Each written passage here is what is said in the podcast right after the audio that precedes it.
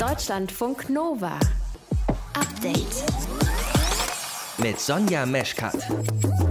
Er ist nicht geimpft, es muss aber nicht so bleiben. Deswegen sage ich auch nicht äh, kategorisch, dass ich äh, mich überhaupt nicht impfen lasse, äh, sondern es geht einfach darum, dass ich noch ja, ein paar, paar Bedenken habe und deswegen äh, ist es auch sehr gut möglich, dass ich mich äh, in Zukunft impfen lasse. Josua Kimmich vom FC Bayern. Seit dem Wochenende ist klar, er hat sich noch keine Corona-Impfung abgeholt. Ihm fehlen, so begründet er das, einfach noch ein paar Infos, Langzeitstudien zum Beispiel, die zeigen, was eigentlich der Impfstoff im Körper macht.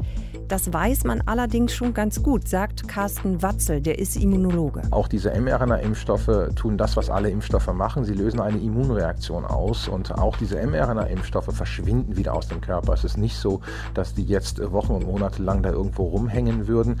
Die mRNA ist relativ instabil sogar, die wird relativ schnell abgebaut. Auch diese Lipide werden verstoffwechselt und dann ist da auch nichts mehr von übrig. Es gibt keine Langzeitfolgen bei Impfungen. Auch das wird Watzel nochmal erklären im frischen Podcast vom Update heute am 25. Oktober. Außerdem geht es um Bitcoins. Da sind heute einige von versteigert worden. Vorher waren die im Besitz von Kriminellen. Und für die ErmittlerInnen ist es gar nicht so leicht, diese Bitcoins zu finden, weil die liegen ja nicht rum wie Bargeld oder so. Ja. Das sagt Markus Hartmann, der ist Oberstaatsanwalt in Köln und beschäftigt sich mit Cybercrime. Sie können auf einer SD-Karte ja Millionenwerte unterbringen. Dann haben Sie also ein Speichermedium von der Größe eines Daumennagels den sie eben auch sehr flexibel verstecken können. Das ist ein Wettlauf mit den Kriminellen. Mal finden wir die Verstecke, mal finden wir sie wahrscheinlich auch nicht. Mehr dazu in dieser halben Stunde Podcast. Ihr hört zu, das ist schön. Deutschlandfunk Nova. Josua Kimmich vom FC Bayern ist nicht geimpft gegen Corona. Ja, weil ich einfach für mich äh, persönlich noch ein paar Bedenken habe, gerade was äh, fehlende Langzeitstudien angeht. Äh, trotzdem ja, bin ich mir meiner Verantwortung bewusst, halte ich natürlich an die Hygienemaßnahmen und es ist auch so, dass wir im Verein die nicht geimpften Spieler äh, alle zwei bis drei Tage getestet werden. Das hat er in einem Interview mit Sky gesagt, ein populärer, ein beliebter Fußballer, der für viele ein Vorbild ist und mit dieser Aussage andere in ihrer Skepsis bestätigt. Das Ganze war sogar Thema bei der Pressekonferenz der Bundesregierung. Regierungssprecher Steffen Seibert. Ich hoffe, dass Joshua Kimmich diese Informationen alle noch mal auf sich wirken lässt und sich dann auch vielleicht für die Impfung entscheiden kann. Von der Zahl der Geimpften hängt es eben ganz entscheidend ab, wie wir hier in Deutschland unser Zusammenleben in der Pandemie organisieren können. Was ist jetzt mit den Langzeitfolgen durch die Corona-Impfung? Ich konnte nachfragen bei Carsten Watzel, der ist Immunologe an der Technischen Universität Dortmund. Herr Watzel, Josua Kimmich spricht von fehlenden Langzeitstudien über die Corona-Impfung. Stimmt das? Fehlen Daten über die Langzeitwirkung der Impfung? Nein, die fehlen nicht, weil was wir ja unter Langzeitfolgen verstehen, sind Nebenwirkungen der Impfung, die so selten sind, dass es teilweise Jahre braucht, bis man sie wirklich der Impfung zugeordnet hat. Generell ist es aber so, dass Nebenwirkungen bei Impfungen innerhalb von Wochen nach der Impfung auftreten, weil die Impfung löst ja eine Immunreaktion aus und diese Immunreaktion kann dann halt diese Nebenwirkung verursachen. Aber die Immunreaktion ist dann halt nach ein paar Wochen weg, der Impfstoff ist weg und sprich, äh, es ist nicht so, dass ich mich heute impfen kann und kriege dann nächstes Jahr irgendwie eine Nebenwirkung. Hm, genau, das wäre jetzt nochmal meine Frage gewesen, etwas überspitzt natürlich. Also es kann nicht sein, dass man jetzt die Impfung bekommt und in einem Jahr fällt einem der kleine linke Finger ab oder ähnliches. Nein, weil so funktionieren halt Impfungen nicht. Äh, ich gebe die halt einmal und dann passiert was, aber dann ist es dann auch irgendwann vorbei und dann passiert auch keine Nebenwirkung mehr. Anders als bei Medikamenten, die ich vielleicht jeden Tag einnehme, da können sich halt irgendwelche Spiegel aufbauen und erst nach einem Jahr was passieren. Aber so funktionieren halt Impfungen nicht. Mhm. Dazu nochmal eine Nachfrage, um das nochmal ein bisschen besser zu verstehen. Also ich glaube, vielen macht ja auch ein bisschen Sorge, vielleicht sogar Angst, dass diese mRNA-Impfstoffe von BioNTech oder Moderna eben ganz neue Wirkweisen haben und dass man eben nicht so richtig weiß, wann ist denn der Wirkstoff jetzt wirklich verschwunden aus dem Körper? Also natürlich beruhen die mRNA-Impfstoffe auf einer neuen Technologie, wo wir noch vorher keine zugelassenen Impfstoffe hatten. Aber auch diese mRNA-Impfstoffe tun das, was alle Impfstoffe machen. Sie lösen eine Immunreaktion aus. Und auch diese mRNA-Impfstoffe verschwinden wieder aus dem Körper. Es ist nicht so, dass die jetzt Wochen und Monate lang da irgendwo rumhängen würden. Die mRNA ist relativ instabil sogar. Die wird relativ schnell abgebaut. Auch diese Lipide werden verstoffwechselt und dann ist da auch nichts mehr von übrig. Hm. Könnte es denn gegebenenfalls eine Langzeitwirkung geben, wenn man man äh, nochmal geimpft wird? Also es gibt ja diese sogenannten Booster-Impfungen, also eine dritte Impfung. Könnte da noch irgendwas kommen? Oder funktioniert das so, wie Sie es gerade erklärt haben, also wieder neue Gabe Impfstoff und der Körper baut es dann eben einfach nach einer gewissen Zeit ab und dann ist eigentlich fertig in Ruhe? Also was wir ja gesehen haben, ist, dass diese Myokarditis äh, bei den mRNA-Impfstoffen bevorzugt nach der zweiten Impfung auftritt. Die wird aber im zeitlichen Das ist die Herzmuskelentzündung, ne? Entschuldigung, genau, das ja. ist diese Herzmuskelentzündung mhm. und die tritt halt bevorzugt innerhalb von fünf Tagen nach der zweiten Impfung auf. Ähm, und das hängt damit zusammen, äh, ganz verstanden ist das noch nicht, aber äh, ich gebe ja die zweite Impfung relativ nah an der ersten dran. Das heißt, da ist man noch in diesem Zeitraum von diesen Wochen. Wenn dann einmal diese zweite Impfung vorbei ist und ich dann ein halbes Jahr später mich nochmal boostere, dann erwarte ich eigentlich keine Nebenwirkungen, die wir sonst noch nie gesehen haben. Natürlich kann ich gar keine seltensten Nebenwirkungen ausschließen. Es kann natürlich sein, dass dass wir noch eine Nebenwirkung finden, die bei einer ganz speziellen Patientengruppe, bei einer in eine Million Geimpften ähm, vorkommt. Aber ehrlich gesagt, vor solchen seltenen Ereignissen muss man sich dann aber auch keine Angst haben. Hätte es zur Corona-Impfung eine bessere staatliche Informationskampagne geben müssen? Also Regierungssprecher Seibert hat heute auch noch mal verwiesen auf die Webseiten der Bundesregierung, dass man da eben einiges erfährt, auch Aufklärung und so weiter und so fort. Aber schauen sich das Menschen wirklich an? Das ist auch meine Erfahrung. Also über dieses Thema Langzeitfolgen. Ich glaube, die erste, mein erstes YouTube-Video habe ich davor im Januar gemacht diesen Jahres, wo ich ganz ähnliche Sachen erklärt habe. Äh, und das ist eine Frage, die ich jetzt immer noch gestellt bekomme. Das heißt, offensichtlich erreicht man die Leute nicht überall da, wo man sie erreichen möchte. Es ist natürlich so, dass man diese Information findet, wenn man sie nur sucht. Es steht äh, auf den Seiten des Robert-Koch-Instituts. Ähm, auch ich habe ein Video gemacht für die Bundespresseagentur. Also die Information ist schon da, aber offensichtlich erreicht sie nicht die richtigen Leute. Ich, ich weiß aber auch nicht genau, äh, wie man die dann noch erreichen kann. Vielleicht ist es auch gut, dass der Herr Kimmich das jetzt angesprochen hat, dass jetzt mal Leute davon hören, die das vorher noch nicht gehört haben. Ja, so, also wenn die Haltung von Kimmich ja durchaus auch umstritten ist, sind Sie denn froh um diese Debatte jetzt? Ich bin sehr froh um diese Debatte. Ich mache dem Herrn Kimmich ja auch gar keinen Vorwurf. Man darf ja auch diese Fragen äußern. Natürlich würde man sich wünschen für eine öffentliche Person, äh, dass die sich vielleicht vorher etwas besser informiert, bevor man sowas sagt. Aber letztendlich ist die Diskussion ja vollkommen legitim. Und äh, mir ist es ja auch ehrlich gesagt egal, ob der Herr Kimmich sich impfen lässt oder nicht. Also wenn wir bei der, ähm, in der Gesamtbevölkerung eine so hohe Impfquote hätten wie unter allen Fußballern, nämlich deutlich über 90 Prozent, dann hätten wir ja aktuell gar keine Pandemie mehr. Also man muss das auch ein bisschen realistisch sehen. Ähm, aber es gibt halt noch genügend Leute draußen, die haben diese Fragen. Von daher ist es gut, dass wir darüber diskutieren. Genau, und das haben wir gemacht zusammen mit Ihnen. Danke erstmal fürs Gespräch, Herr Watzel. Carsten Watzel über die Langzeitfolgen der Corona-Impfung, die es eben so im konkreten Fall nicht gibt. Wieso, haben wir gerade erfahren. Danke. Sehr gerne. Deutschlandfunk Nova. Update. In der Welt der Diplomatie ist das schon eins der äußersten Mittel. Botschafter zu unerwünschten Personen erklären. Recep Tayyip Erdogan hat das gemacht. Zehn westliche Botschafter sollen die Türkei verlassen, darunter dann eben auch der Deutsche. Damit droht Erdogan seit dem Wochenende und es geht, um das nochmal zu verstehen, es geht darum, dass sie sich eingesetzt haben für Osman Kavala. Das ist ein Unternehmer, der kulturelle Projekte gefördert hat und der seit Jahren eben inhaftiert ist in der Türkei. Heute Nachmittag hat das türkische Kabinett über dieses Thema beraten, Diplomaten ausweisen. Karin Sens ist unsere Korrespondentin in Istanbul. Karin, gibt es schon Ergebnisse? Also die Kabinettssitzung ist zu Ende. Erdogan spricht, aber wie schrieb mein Kollege gerade eben, er wird das Spannende sicherlich wieder ans Ende packen, damit wir alle zuhören. Also es ist noch nicht bekannt, was dabei rausgekommen ist. Aber wir haben eine andere Entwicklung und zwar hat die US-Botschaft hier in der Türkei getwittert und sie hat getwittert, dass man sich auch weiter an Artikel 41 des Wiener Abkommens halten werde. Was steht in diesem drin? Dass man sich nicht in innere Angelegenheiten des Empfangsstaates, also sprich der, der Türkei in diesem Fall einmischen werde. Wie kann man man das jetzt interpretieren? Hm. Man könnte interpretieren, dass sich die Botschafter letzte Woche eben mit ihrem Statement nicht eingemischt haben und dass man einfach sagt, naja, also wir machen weiter wie gehabt. Oder aber, ups, da sind wir vielleicht einen Schritt zu weit gegangen und ähm, möchte das damit signalisieren. So wird es auf jeden Fall von regierungsnahen Medien gewertet und dann sagt man, Erdogan hat einen Punktsieg erreicht. Hm.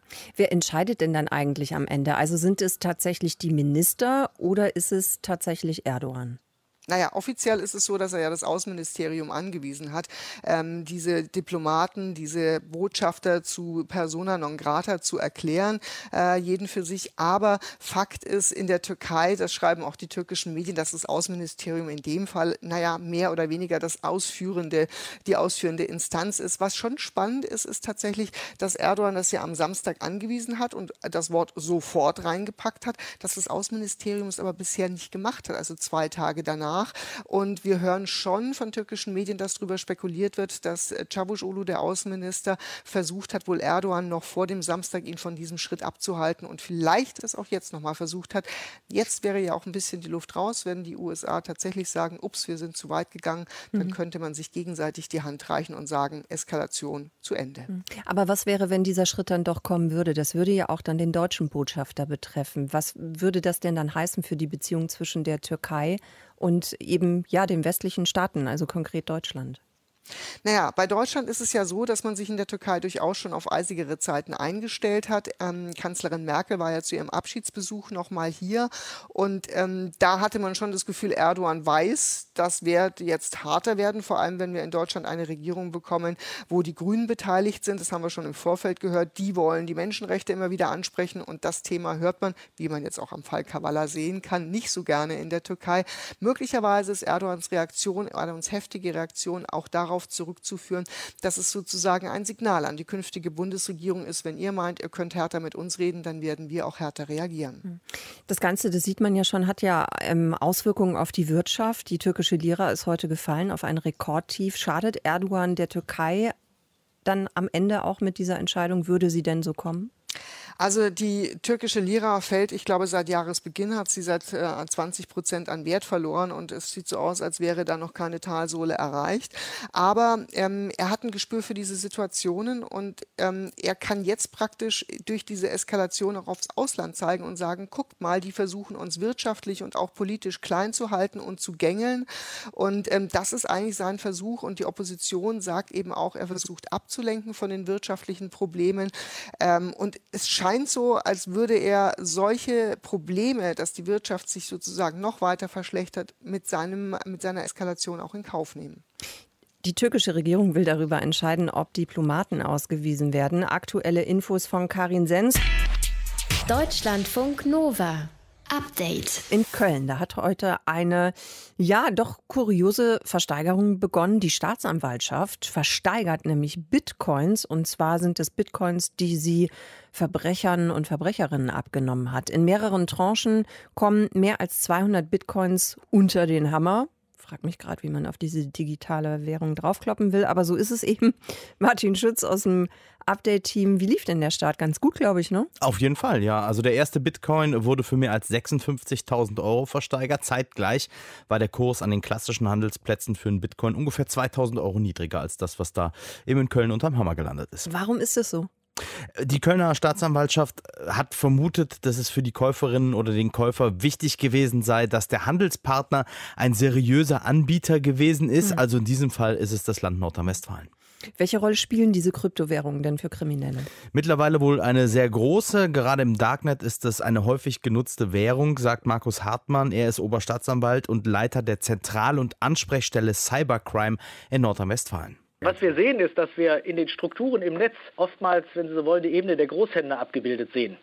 Also Personen, die über direkte Webkontakte, teils über verschlüsselte Messenger-Services und dergleichen, handeln und ihrerseits zum Zahlungsausgleich untereinander sich auf Kryptowährungen verlassen. Also bei allen Kriminellen, die mit viel Bargeld zu tun haben, also so der Dealer, der auf der Straße handelt zum Beispiel, äh, ist eben immer noch Bargeld das Thema, weil mhm. es einfach von den Kunden gebracht wird. Aber deren Bosse und die Ebene darüber, die benutzen demnach die Kryptowährung oder wer beispielsweise Firmen erpresst, auch das ist ja mittlerweile ein richtig großes Geschäftsmodell geworden, Daten stiehlt oder äh, Programme hackt oder mit Kinderpornos handelt. Auch da sind Kryptowährungen ein einfach das Ding für die Kriminellen. Und dann sind es auch vor allem wirklich diese Bitcoins. In erster Linie ja, weil es die am weitesten verbreitete Kryptowährung ist. Und ich meine, die können halt dezentral und direkt zwischen den Nutzern gehandelt werden, also nicht über irgendein Finanzinstitut oder sowas.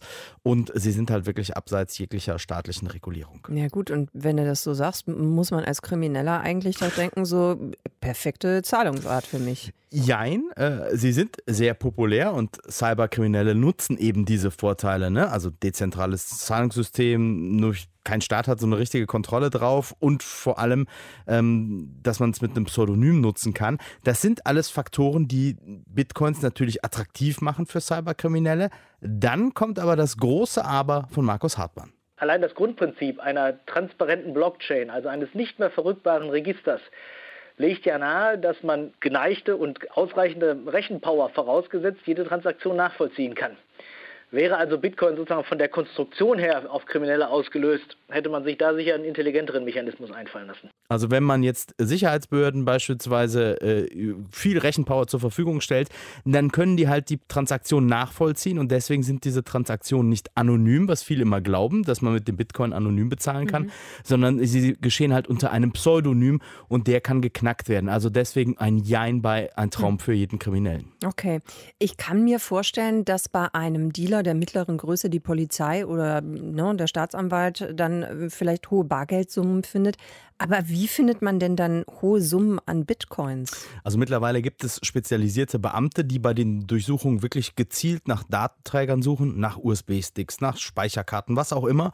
Und in Nordrhein-Westfalen gibt es beispielsweise eine Hundestaffel, die nach Datenträgern schnüffeln kann, die Tiere, und die wirklich auf spezifische Ausdünstungen von Datenträgern ausgebildet sind, um die dann zu finden. Und so hofft man dann immer wieder eben da große Funde zu machen. Und wie realistisch ist das? Also das ist genau bei diesen Durchsuchungen dann eben auch so einen Wow-Effekt gibt, dass mhm. man so denkt, so, boah, da haben wir jetzt mal richtig äh, Rabatz gemacht. Ja, es ist äh, wirklich verdammt schwierig, das Geld zu finden. Äh, so, also die Nadel im Heuhaufen scheint da noch leichter zu finden zu sein manchmal, weil große Summen ja auch wirklich auf ganz, ganz winzigen Speichern gepackt werden können, die dann in Ritzen, in Fußböden, wo auch immer gelagert werden. Sie können auf einer SD-Karte ja Millionenwerte unterbringen. Dann haben Sie also ein Speichermedium von der Größe eines Daumennagels den sie eben auch sehr flexibel verstecken können. Das ist ein Wettlauf mit den Kriminellen. Mal finden wir die Verstecke, mal finden wir sie wahrscheinlich auch nicht.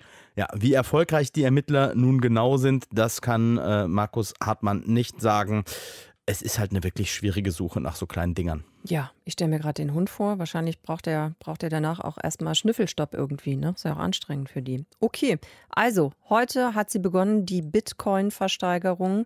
Äh, wie das Ganze funktioniert hat, wie erfolgreich das war. Über die Zusammenhänge habt ihr mehr Infos bekommen im Update von Martin Schütz. Deutschlandfunk Nova. Update. Im Sudan hat es einen Putsch gegeben durch das Militär. Der Premierminister Abdallah Hamdok und mehrere Minister sind festgenommen, vermutlich verschleppt worden. Im Land gibt es seit rund zwei Jahren eine Übergangsregierung aus Militär und Zivilisten und eigentlich sollte es in zwei Jahren, also 2023, eine zivile Regierung geben. Über die aktuelle Lage im Sudan kann ich sprechen mit unserem Korrespondenten für die Region, mit Martin Durm. Martin, das Militär hat den Ausnahmezustand im Land verhängt. Was heißt das konkret? Nun, das hat der oberste Putschist General Burhan bei seiner Fernsehansprache gehalten. Mit vielen Orden in Uniform saß er da, nicht weiter präzisiert, aber Ausnahmezustand, das heißt in der Regel, dass politische Demonstrationen verboten sind, was im Moment natürlich Unsinn ist, denn in der sudanesischen Hauptstadt Khartoum sind derzeit Zehntausende Menschen auf den Straßen, um gegen die Putschisten zu demonstrieren. Das heißt, dass es eine nächtliche Ausgangssperre gibt. Das ist gefährlich, denn das würde bedeuten, dass auf Leute geschossen wird, die sich daran nicht halten ab einem bestimmten Zeitpunkt. Es ist klar, unendlich viel Militär in den Straßen derzeit, auch Paramilitärs, Ausnahmezustand. Das heißt, überall Checkpoints an allen wichtigen Straßenkreuzungen. Das heißt, die Brücken sind entweder gesperrt oder werden streng kontrolliert. Also alles in allem liegt jetzt mit Sicherheit in Khartoum und wir können ja nicht in diese Stadt rein. Sie ist abgeriegelt, der Flughafen ist geschlossen. Äh, liegt in Khartoum derzeit eine enorme Spannung und auch viel Gewalt in der Luft. Warum hat das Militär denn jetzt geputscht gegen die zivile Regierung? Naja, auch das hat General Burhan heute erklärt. Offiziell, das war die offizielle Erklärung, es ginge darum, die Sicherheit die Stabilität des Landes zu gewährleisten. Die sei nämlich gefährdet gewesen durch die Übergangsregierung. Das Militär denke ich aber, hat sich im Grunde die Gunst der Stunde zunutze gemacht, um die Macht an sich zu reißen. Denn der Sudan ist auch ähm, nach der Revolution 2019 eigentlich nicht aus dem chronischen Krisenzustand rausgekommen. Es ist ja ein bettelarmer Staat. Die Arbeitslosigkeit ist enorm hoch. Es gibt eine Hyperinflation. Das Geld ist nicht mehr viel wert. In einigen Regionen werden die Menschen nicht ausreichend mit Lebensmitteln versorgt. Und das hat natürlich Unmut ausgelöst in den vergangenen Monaten. Viele Sudanesen hatten den Eindruck, dass die Übergangsregierung bestehend aus Militärs und Zivilisten nicht wirklich liefert. Und nun wurde auch noch ähm, der Diktator, der den Sudan 30 Jahre lang regiert, terrorisiert hat, Omar Hassan el-Bashir, im August ähm, dazu verdonnert, an den Internationalen Strafgerichtshof in Den Haag ausgeliefert zu werden. Er ist momentan noch im Sudan und hat natürlich auch seine alte Elite immer noch. Und ich denke, denen ging es jetzt darum, dies zum einen zu verhindern und zum anderen natürlich dafür zu sorgen, dass ihre Pfründe, ihre Privilegien nach wie vor gesichert werden, denn die sahen sie letztendlich dann gefährdet, wenn sich die Zivilisten in dieser Übergangsregierung zunehmend durchsetzen und danach sah es eben auch aus. Du hast jetzt gerade schon die Revolution angesprochen von 2019. Das waren ja dann im Prinzip so die ersten kleinen Schritte hin in Richtung Demokratie. Diese Entwicklung jetzt, die aktuelle, was bedeutet das mit Blick darauf für den Sudan? Das ist nicht nur für den Sudan und die Menschen, die dort leben, eine Katastrophe. Wir haben das im Westen ja gar nicht so richtig auf dem Schirm gehabt, was diese Arabellion, so Arabellion 2.0, 2.0 wird sie genannt, für die Menschen in der arabischen Welt 2019 noch einmal für Hoffnungen äh, geweckt hat. Die war ja nicht nur im Sudan, es gab ja auch Aufstände, Demonstrationen in Bagdad, hier in Beirut oder auch in Algier. Nur im Sudan, da war das eben am erfolgsversprechendsten, weil die Diktatur gestürzt wurde wurde, weil sich eine Übergangsregierung gebildet hat, weil die Menschen ähm, darauf gehofft haben, dass die sich an ihr Abkommen hält, nämlich 2023 freie Wahlen durchzuführen, dann die Macht vollständig zu übergeben an eine Zivilregierung. All diese Hoffnungen sind nun in sich zusammengebrochen und das trifft natürlich auch viele andere in der arabischen Welt, die noch so etwas wie die Demokratiebewegung ähm, am Leben halten wollen. Es ist auch nicht so, dass der Sudan nur unter ökonomischen Problemen leidet. Es hat auch viele, viele Verbesserungen im Land gegeben. Eine freie Presse hat es gegeben. Die Staatsreligion ist nicht mehr der Islam in der Verfassung. Die Genitalverstümmelung äh, wird als Verbrechen geahndet. Und äh, dazu auch noch ist Religionswechsel jetzt im Sudan erlaubt. Also das alles nur Beispiele für die Öffnung, die diese Übergangsregierung ermöglicht hat. Und natürlich besteht jetzt die Gefahr, dass das alles wieder zurückgedreht wird. Martin, dann danke ich dir sehr für diese aktuellen Informationen. Martin Durm über die Situation im Sudan. Deutschlandfunk Nova. Update. Naja, Teile der Mannschaftskollegen vom FC Bayern sind nicht so begeistert über das, was Josua Kimmich da gesagt hat. Er ist bis jetzt nicht geimpft und Thomas Müller findet das so mittel. Wenn man so ein bisschen äh, auf das schaut, was vielleicht dann für alle drumherum vielleicht besser wäre, ist zumindest die wissenschaftliche Meinung und auch meine Meinung, dass das Impfen besser wäre. Aber Joshua Kimmich sagt eben, er mache sich Sorgen, er sei kein Querdenker, auch kein Impfgegner, sondern er mache sich eben einfach Sorgen über das, was der Impfstoff da vielleicht in seinem Körper macht. Da hat er noch zu wenig Informationen zu. So ein Star hat ja auch immer eine Vorbildfunktion. Ne? Und deshalb gucken wir eben auch genau darauf, was in Menschen so vor sich geht, die Angst haben. Und vielleicht habt ihr ja selbst auch Bekannte, Freunde, Verwandte, denen es ähnlich geht. Wissenschaft auf der einen Seite, Sorgen, Ängste auf der anderen Seite. Unser Reporter Christian Schmidt wollte herausfinden, wie man da aufeinander zugehen kann. Der womöglich bald neue Gesundheitsminister Karl Lauterbach wirkte bei den Kollegen von Sport 1 eher traurig als wütend, als er auf die Nachricht reagierte, dass Josua Kimmich sich nicht impfen lassen will. In seiner Antwort gibt er aber wichtige Hinweise, mit wem wir es da bei Kimmich zu tun haben. Er gehört ja wirklich zu denjenigen, die sich engagieren gegen Corona. Er spendet für ärmere Länder, organisiert das. Das ist schlicht und ergreifend also äh, sehr beeindruckend. Und daher war ich persönlich wahrscheinlich wie viele andere davon ausgegangen, dass er selbstverständlich geimpft ist. Dann ist die Internetverbindung abgebrochen, aber die Kernbotschaft ist hängen geblieben. Da ist jemand kein kategorischer Impfgegner oder Corona-Leugner, sondern jemand, der Angst hat. Angst vor ihm Unbekannten. Und das ist durchaus erstmal was, was wir verstehen können, sagt auch Professor Dr. Peter Kirsch. Er ist Leiter der Abteilung Klinische Psychologie am Zentralinstitut für seelische Gesundheit in Mannheim. Da wird irgendwas in meinen Körper eingeführt, wo ich nicht so genau weiß, was da passiert, was ich nicht so richtig unter Kontrolle habe. Und das ist natürlich etwas, was äh, Menschen auch verunsichert. Also, wie gehen wir mit solchen Menschen um? Das kennen ja sicherlich viele im Bekanntenkreis, Menschen, die sich nicht zur Corona-Impfung trauen. Erstens anerkennen, dass es Risiken gibt, aber winzig kleine. Der Mensch neigt dazu, Risiken zu hoch einzuschätzen und dabei das Wesentliche zu vergessen, sagt Psychologe Kirsch. Das hat man ja bei Herrn Kimmich, der ja durchaus eigentlich ähm, vernunftbegabt scheint, ja auch gesehen. Denn er hat ja betont in dem Interview, dass er sich an alle Maßnahmen hält, dass er ähm, Abstand hält, ähm, Hygieneregeln einhält und so weiter. Und da unterschätzt er möglicherweise sein Risiko, Covid zu bekommen und gleichzeitig überschätzt er sein Risiko durch die Impfung. Vielleicht helfen da erstmal nackte Zahlen gegen die Angst. Das Risiko einer schwerwiegenden Nebenwirkung durch die Impfung liegt bei 0,02 Prozent. Das Risiko einer schwerwiegenden Covid-Erkrankung bei 14 Prozent. Das sagt das Paul-Ehrlich-Institut. Es ist ein überdeutliches Argument für das Impfen.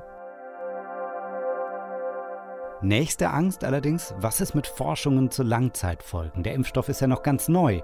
Hier kann Christiane Falk beruhigen, Präsidentin der Deutschen Gesellschaft für Immunologie. Zu dem Argument kann man sagen, dass wir sehr gut wissen, was passiert, weil genau diese mRNA-Impfstoffe ja seit 20 Jahren erforscht wurden und wir aus dieser Erforschung wissen, was mit der mRNA an sich passiert. Also ist nicht die Impfung an sich als Prinzip neu, sondern nur das Virus ist neu, gegen das wir impfen. Eindeutige Statistiken und jahrelange Erfahrung. Die rationalen Argumente sprechen ja für die Impfung. Aber Ängste sind nie rational, daher muss man sie ernst nehmen, weiß Psychologe Peter Kirsch. Also, wie geht man am besten vor bei Freunden, Verwandten, Bekannten, die Schiss vor der Impfung haben? Konkret zu fragen, was ist denn deine Sorge? Versuchen die Sorgen ernst zu nehmen und informiert, fundierte Antworten zu geben, die möglicherweise diese Angst dann ein Stück weit reduzieren können. Und tatsächlich liegt da jetzt der Ball ein bisschen bei uns, um im Fußballbild zu bleiben. Wenn jemand ängstlich ist, kann das nähere Umfeld deutlich mehr bewirken als groß angelegte Impfkampagnen. Was auf jeden Fall nichts mehr bringt, sind die Appelle aus der Politik. Das haben wir ja auch bei dieser Impfwoche gesehen. Die hat ja quasi, ist ja quasi vollkommen wirkungslos verpufft. Über die staatlichen Kanäle hilft es nicht. Ich glaube, dass was bei den Zweiflern tatsächlich noch hilft, ist, wenn ihr Umfeld diese Sorgen ernst nimmt und mit denen bespricht und versucht, sozusagen Vorbehalte, die nicht auf fundierten wissenschaftlichen Erkenntnissen basieren, auszuräumen. Kirsch hält fest, das geht nicht mehr bei Querdenkern und Impfgegnern. Da stehen die Chancen generell schlecht, die noch umzustimmen. Aber in zugänglicheren Fällen wie Josua Kimmich ist das durchaus noch möglich. Im Moment bekommt der Fußballer viel Beifall aus dem rechten Lager. Sollte es aber gelingen, Kimmich die Angst zu nehmen, dann könnte sich das wieder umkehren. Denn klar ist, Stars wie er haben eine Vorbildfunktion und die könnte sich noch ins Positive umkehren. Wenn er sagt, ich habe mich jetzt nochmal erkundigt und meine Sorgen äh, wurden ernst genommen und mir wurde gut erklärt, warum die Sorgen nicht berechtigt sind. Ich glaube tatsächlich, dass das eine wirklich positive Wirkung hätte, dann würde diese ganze Geschichte tatsächlich sogar noch ein gutes Ende finden. Deutschlandfunk Nova. Update. Montag bis Freitag, immer zwischen 18 und 20 Uhr. Mehr auf deutschlandfunknova.de.